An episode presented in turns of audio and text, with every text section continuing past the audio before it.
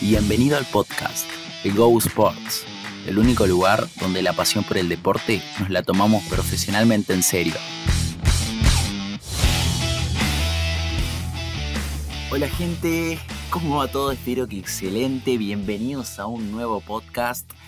Estoy muy emocionado porque bueno, vamos a hablar de la segunda parte de, esta, de este mindset de Kobe Bryant, uno de mis jugadores favoritos, de todos los tiempos. Bueno, a pesar de que, de que haya fallecido, que en paz descanse, pero para mí es una leyenda y nunca va a morir. Y estas cosas de las que podemos aprender y aplicar en nuestras vidas, sea lo que sea que hagamos, me parece increíble. Así que bueno, vamos a empezar con cinco cosas más, cinco aspectos más que van a ser cortitos, pero que son increíbles de Kobe Bryant. El primero, relaciones sociales. A ver, sí sabemos que el éxito deportivo en lo que sea, hay una parte que es depende de nosotros, de nuestro esfuerzo, de nuestro ego, de lo que sea, pero también tenemos que tener en cuenta que no podemos llegar solos a donde queremos, a nuestros objetivos. Es necesario tener ayuda de otras personas. En este caso, Kobe Bryant admiraba y respetaba a todas las personas que colaboraron en su proceso a su éxito. Bueno, ni hablar del entrenador que fue Phil Jackson, pero también fíjense que amaba a las personas que, quizás contribuyeron con cosas mínimas o cosas que uno no, no, no se pone a darles el valor que quizás merecen, como por ejemplo los masajistas, los utileros, él desarrollaba relaciones de amistad y valoraba, apreciaba todo el apoyo de estas personas hacia él. Me parece muy interesante destacar esto, porque también no es solo una cuestión de ayudarte a conseguir tus objetivos, es una cuestión también de disfrutar de la amistad. Porque el deporte no es solo conseguir cosas, el deporte también es de disfrutar momentos, de aprender a valorar cosas y eso también te hace vivir mejor. En este punto Kobe lo tenía claro y siempre tenía esta apreciación, esta admiración, este amor también al público, a todos los fans y apreciaba esto y no solo esto, sino que también lo tomaba como una ventaja para motivarse él mismo. Eso en primer lugar. En segundo lugar, que esto es uno de mis puntos favoritos, es que Kobe era antifrágil. ¿Qué quiere decir esto?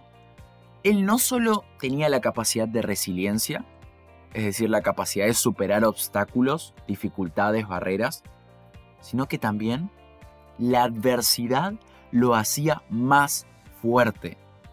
Ante las críticas que él recibía de la prensa, de otros jugadores o de quien sea, él se fortalecía. Por eso los jugadores de otros equipos intentaban no criticarlo o criticarlo en lo menor, lo menor posible porque él decía, donde me critiques, voy a multiplicar mi fuerza mental. Y esto me hace acordar a una frase de Cristiano Ronaldo, que dice, tu amor me hace fuerte, pero tu odio me hace imparable. Y es increíble tener esta mentalidad, porque literalmente sos, invencible. Si el amor de otras personas te ayuda y el odio todavía te hace más fuerte, te hace más competitivo, sos imparable. Como Jordan. Eh, hablamos en el pasado de que Jordan tenía esta competitividad porque él siempre tomaba todas las críticas como un desafío personal y buscaba llegar al siguiente nivel y superar esas expectativas. En este punto, bueno, tenemos que tener en cuenta que Kobe también tenía expectativas muy altas, al igual que Jordan, y esto hacía que sintiera cero presión, porque las expectativas de él eran súper altas y superaban siempre a los de la mayoría. No quiere decir que las expectativas de las otras personas eran bajas, pero las de él eran extremadamente altas.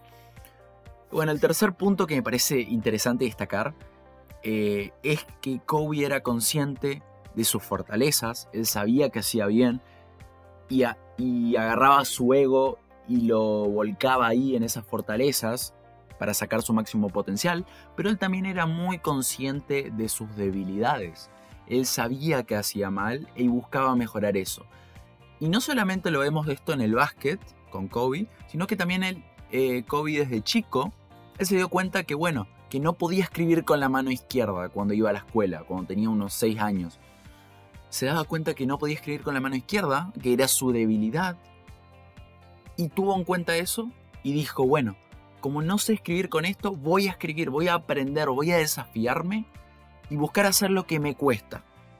O sea que él interpretaba las debilidades como un desafío que él tenía que mejorar, que él tenía que superar. Y siempre tuvo esta, esta, esta mentalidad de enfocarse en esas debilidades para convertirlas en fortalezas. Otra cosa, no solo Kobe veía las debilidades de sí mismo, él también tenía en cuenta las debilidades, por así decir, del juego, del básquet y de otros jugadores. No solamente de los jugadores, sino también de los árbitros. Esto me parece súper extraordinario. Creo que nunca había, eh, había leído algo parecido. Eh, de hecho, Kobe aprovechaba como ventaja los puntos ciegos en que los árbitros no, no veían. Es decir, él se pasó leyendo el manual de los árbitros para darse cuenta qué puntos los árbitros no podían ver bien, qué jugadas no podían analizar bien, y él tomaba eso como una ventaja sabía dónde los árbitros no estaban seguros de las decisiones que tomaban. Entonces, bueno, ahí buscaba hacer full o engañar o lo que sea. Siempre tenía esta mentalidad súper inteligente. Me parece súper inteligente y de destacar de cómo pequeños detalles pueden contribuir a grandes éxitos. Porque fíjense que Kobe se fijaba en lo mínimo, donde nadie miraba, él miraba. Y esto es súper aplicable. Empezá a mirar cosas, a ver detalles que otros no le dan interés. Y si vos le das la práctica que eso merece, la constancia que merece, al final eso es lo que te va a definir, lo que te va a hacer mejor que el resto. Esos pequeños detalles que parecen eh, tonterías, estupideces, son los que al final te definen. Bueno, el cuarto punto que COVID eh, tuvo es la honestidad él era 100% honesto, primero consigo mismo. Es decir, él sabía sus fortalezas, sus debilidades. Cuando él se tenía que hablar mal a sí mismo, se hablaba mal a sí mismo. Eh, cuando él se tenía que felicitar, se felicitaba a sí mismo. Tenía esta conversación interna súper potente. También tenía una honestidad terrible con otros jugadores. Él les decía lo que sentía y lo hacía con honestidad. No tenía nada que ocultar y también con la prensa. De hecho, él decía, o me amás o me odias. Yo te voy a ser honesto. Y esto, esto es, es increíble. Muy pocas personas tienen esta honestidad. Muchas como que ocultan su vida con una máscara. Y, y es muy difícil tener el nivel de fama que tenía Kobe y a la vez tener una honestidad. Es súper destacable. Bueno, y ahora pasamos al último punto que también me encanta, que es que Kobe tenía poca memoria. ¿Qué quiere decir esto de poca memoria? Él pensaba de que nunca era suficiente. Si ganaba un campeonato ya pensaba en el otro. Él quería más, quería más, anhelaba más, porque amaba el juego, amaba lo que hacía, no, que, no quería que nunca se termine. Y tenía muy poca memoria en el sentido de que si él había ganado un partido ayer, listo, ya lo gané ayer, ahora pienso en el próximo partido. Si perdí un partido ayer también, lo olvido, ahora pienso en el próximo. Él tenía poca memoria, tanto si le iba bien como si le iba mal. Y esto hacía que siempre busque mejorar y seguir adelante.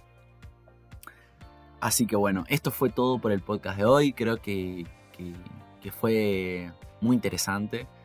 Eh, y bueno, Espero que te haya gustado. Muchas gracias por haberte quedado hasta el final. Recordá seguirnos en Instagram y en TikTok. Nos vas a encontrar como Go X Sports. Así que bueno, nos vemos la próxima. Chau, chau.